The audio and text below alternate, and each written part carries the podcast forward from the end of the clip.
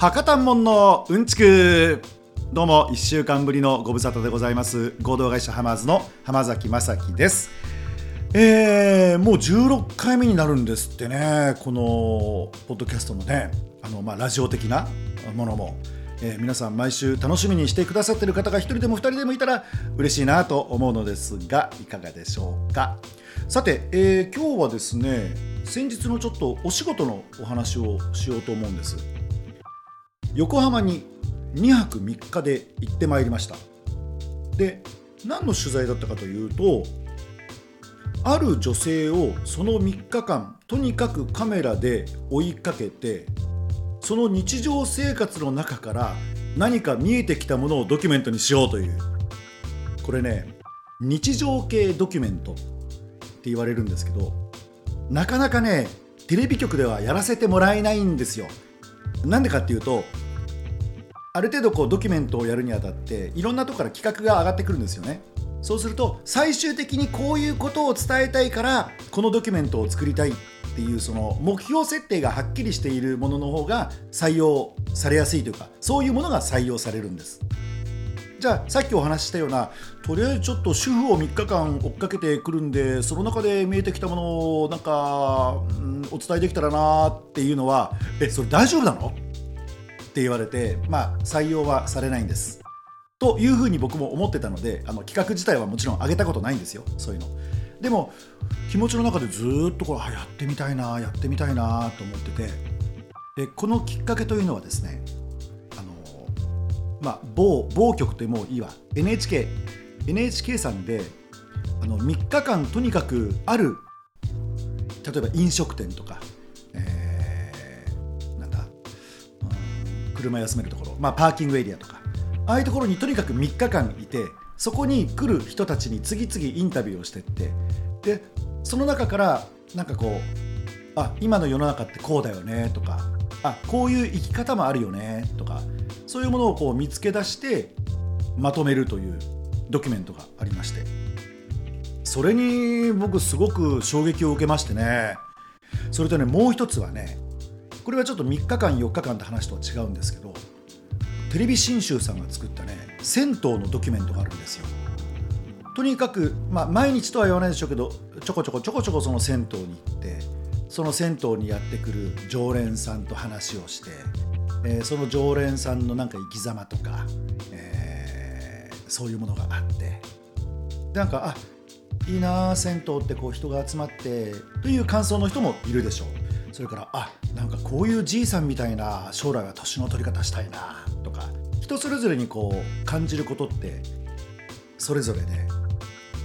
でなんかドキュメントってそれでいいんじゃないかなって僕は思ってて。その NHK さんのとにかく定点で3日間をかけるってやつとそれからテレビ信州さんが作った銭湯のやつっていうのは本当衝撃を受けましてあこういうのをいつかやりたいと思ってたところ、えー、ある方からですね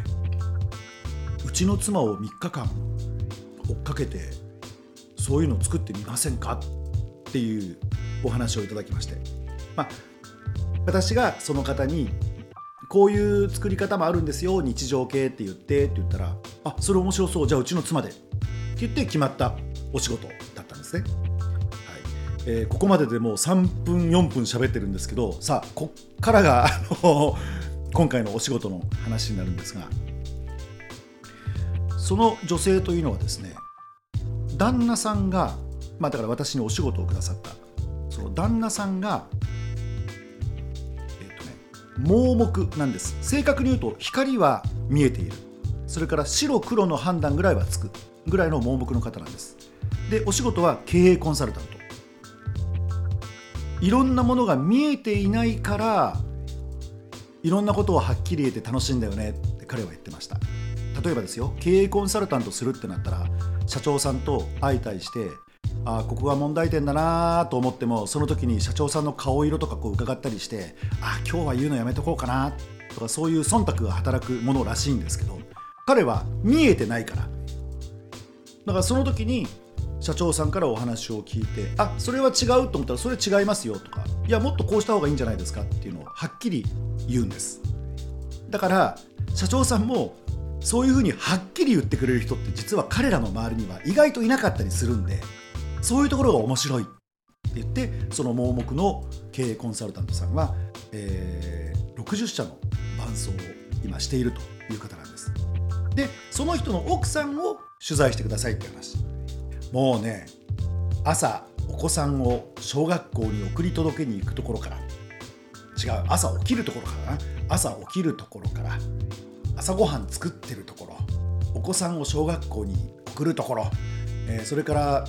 旦那さんのお仕事のお手伝いが始まるわけです。あのメールを送ったり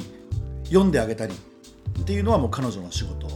それから最近はあのオンラインのね打ち合わせなんていうのもありますけどその体制を整えてあげる、えー、Zoom のセッティングをしてあげるとかそういうことをこうするんです。でお昼ぐらいから少し時間ができるので彼女なりの時間を過ごす。例えば友人とお昼ご飯を食べに行ったり、うん、日によってはヨガをやってみたり。で彼女が最近始めたのが舞台。なんでじゃあこの舞台に立つのかって言ったら旦那さんが経営コンサルタントだからやっぱりね彼女も生活の中でいっぱい学びがあって一回自分と向き合わなきゃいけないなと思ったんですって。で芝居というのはあのもちろん役になりきるんですけども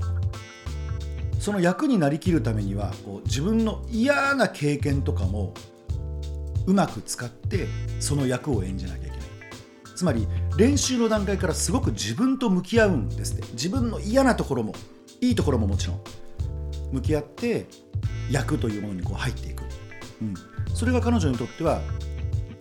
旦那さんから教わった自分と向き合うというところの、まあ、アウトプットの仕方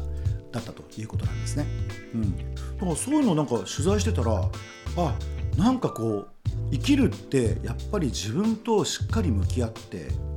で向き合った上でよしこれからこういうふうにしていこうっていうことの繰り返しなのかなっていうのをすごく感じて感じました。もともとこの取材行くにあたってある程度のこう想定の構成というのは作っていったんですがもう取材をすればするほどあこういう構成じゃないなということでもう現場の音、まあ、いわゆるノイズって言いますけどもそういうものをふんだんに使って、えー、とにかく彼女のこれから目指そうとする生き方今までの反省、えー、変わっていく姿変わろうとしている姿そういうのを見ていただくことであなんか僕も明日から頑張ろう私も明日からこういうふうにしてみようとかっていうなんか行動につながってくれたらいいなっていうそこを目標にして作った作品です。おかげさまで3日4日で千何百再生という、まあ、再生数もありまして、えー、いろんな感想もいただいてですね。なんか前向きになれたとか素敵なご夫婦ですねとか、うん、いう感想もいただいていますのであのもしよろしかったらここから宣伝です。ハマチャンネルで、えー、リナという生き方